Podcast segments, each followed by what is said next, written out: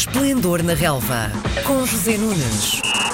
Estamos então de regresso com mais um Esplendor na Relva, regressados de férias e de umas merecidas férias também, um merecido descanso. Olá, José Nunes, bom regresso e obrigada. Bom dia, Karina, muito obrigado, uh, igualmente.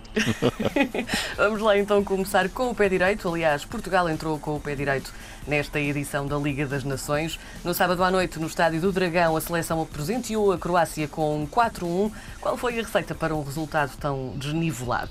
Diz-nos lá.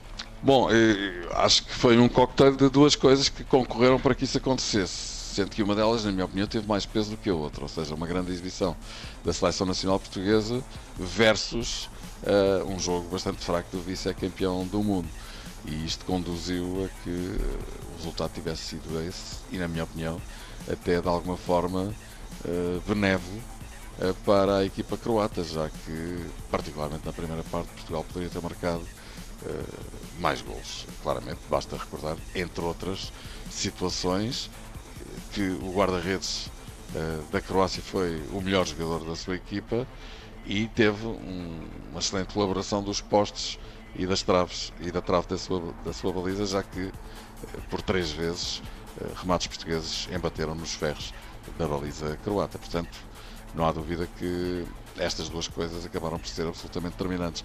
Portugal a jogar de forma fluida, solta, uh, com estética, com qualidade e uh, ainda por cima, o que não deixa de ser curioso e interessante, sem uh, o seu principal jogador, sem a sua grande uhum. estrela, Cristiano Ronaldo, que estava atentamente a acompanhar o jogo na bancada do estádio do Dragão.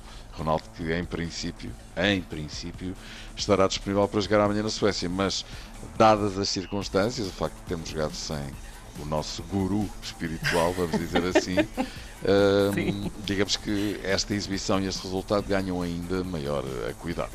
O que é que tu achas que faltou à Croácia?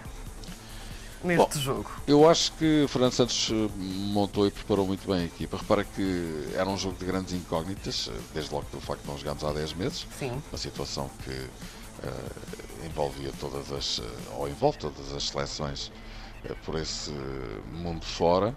Um, o facto dos jogadores estarem a iniciar a pré-temporada, portanto não têm a competição.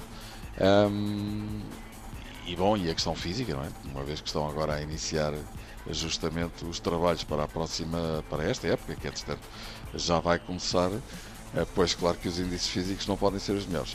O que é facto é que a seleção respondeu muito bem a todas estas incógnitas, eh, com um ataque muito móvel e até de alguma forma surpreendente eh, pela, pela, pela escolha de Fernando Santos. Jogou com Bernardo Silva, Diogo Jota e João Félix na frente Uh, e o que é facto é que as coisas funcionaram muito bem. Nunca houve um jogador uh, que se desse à marcação dos centrais da Croácia. Todos estes jogadores são jogadores de grande mobilidade, grande técnica e grande rapidez de execução. E o que é facto é que desmontámos completamente a organização defensiva croata. Marcámos 4 gols e poderíamos ter marcado mais. De facto, é uma belíssima exibição, futebol muito seguro, bonito, muitas oportunidades.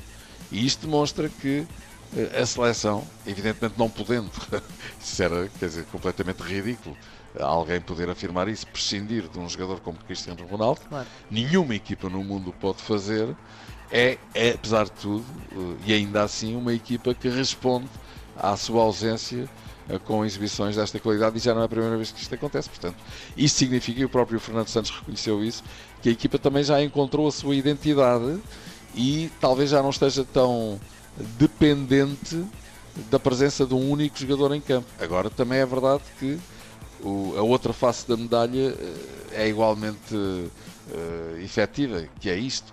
Com o Ronaldo em campo, provavelmente não teríamos desperdiçado tantos gols até marcarmos o primeiro já muito perto do intervalo e tivemos muitas oportunidades para isso. Do ponto de vista de finalização, então nem vale a pena falar. Ronaldo é mesmo o número um.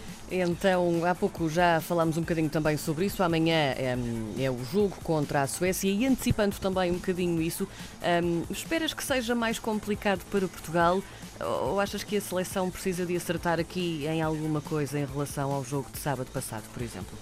À partida, hum, espero um jogo mais complicado porque a Suécia já perdeu o primeiro jogo, também em casa frente à França, por 1-0 E se perder amanhã com Portugal, evidentemente fica já numa situação, eh, eu diria mais do que limite, fica praticamente fora da Uhum. carroça, permita-se uma expressão. e se por acaso nós ganharmos amanhã, como todos esperamos, eh, pois provavelmente, e até em função da goleada que aplicámos à Croácia, a luta pelo primeiro lugar do grupo será mesmo entre nós e a França. A França que vamos apanhar também na fase de grupos do Campeonato da Europa. Uh, França a quem ganhamos a final do Europeu 2016.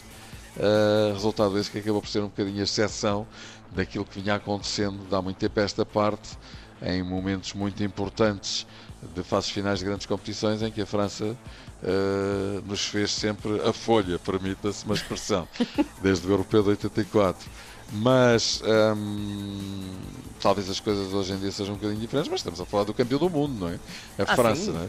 E por isso, mas nós somos o campeão da Europa. É verdade, eu também ia dizer isso, portanto, não há aqui meias medidas. Exatamente, aliás, este grupo é um grupo muito curioso desse ponto de vista. Temos o campeão e o vice-campeão do mundo em título, o campeão europeu É e mesmo a Suécia, com quem vamos jogar amanhã, chegou aos quartos, aos quartos de final do último campeonato do mundo.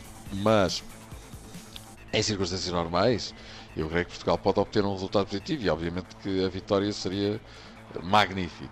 Mas não tenho dúvida nenhuma que a Suécia vai dar tudo o que estiver ao seu alcance, no sentido de evitar que isso aconteça. Por outro lado, está a jogar em casa, não há público, mas é diferente jogar em casa ou fora dela, mesmo sem Claro. público nas bancadas. É uma equipa muito física, portanto, é, um- é uma equipa com características bastante diferentes das da Croácia, que é uma equipa mais técnica, que gosta mais de, de- de- ter a bola em detrimento daquilo que a Suécia faz, que é normalmente procurar um jogo mais direto, à procura da compreensão física dos seus jogadores. Se Portugal estiver à altura das circunstâncias e fizer uma exibição a um nível, em termos de qualidade, daquilo que fez no sábado, acredito que possamos trazer um resultado positivo de Solna, cidade onde se vai disputar este jogo, mas em todo o caso, sim, estou de acordo. Este jogo provavelmente terá um grau de dificuldade mais elevado. Para terminarmos, achas que o 11 inicial de sábado vai repetir-se ou, ou esperas mesmo aqui também algumas alterações? Vamos poder contar eh, com o quê? Desde logo, Cristiano Ronaldo, se estiver em condições, vai jogar. é? pouco, sim. Mas acredito que outras alterações possam acontecer, não muitas. Fernando Santos não é muito adepto desse tipo de situações. Em duplas jornadas, normalmente não muda muito a equipa de um lado para o outro, ou de um jogo para o outro. Mas atendendo até ao facto, sabes, a falar de um, de um adversário, como eu disse, substancialmente diferente em termos de características, e por outro lado, estarmos numa fase. eh, atípica, não é? Os jogadores estiveram bastante tempo sem competir, com- competir não terão, eh, enfim, os seus índices eh, físicos no zénite. É provável, ou possível, ou admissível, que Fernando Santos venha a fazer algumas alterações para esta partida. Muito obrigada por este regresso. Falamos novamente para a semana. Combinado, Karina, boa semana. Muito obrigada. Adeus. Às segundas-feiras, José Nunes comenta a jornada desportiva. Esplendor na Relva, às 10h20, na RDP Internacional.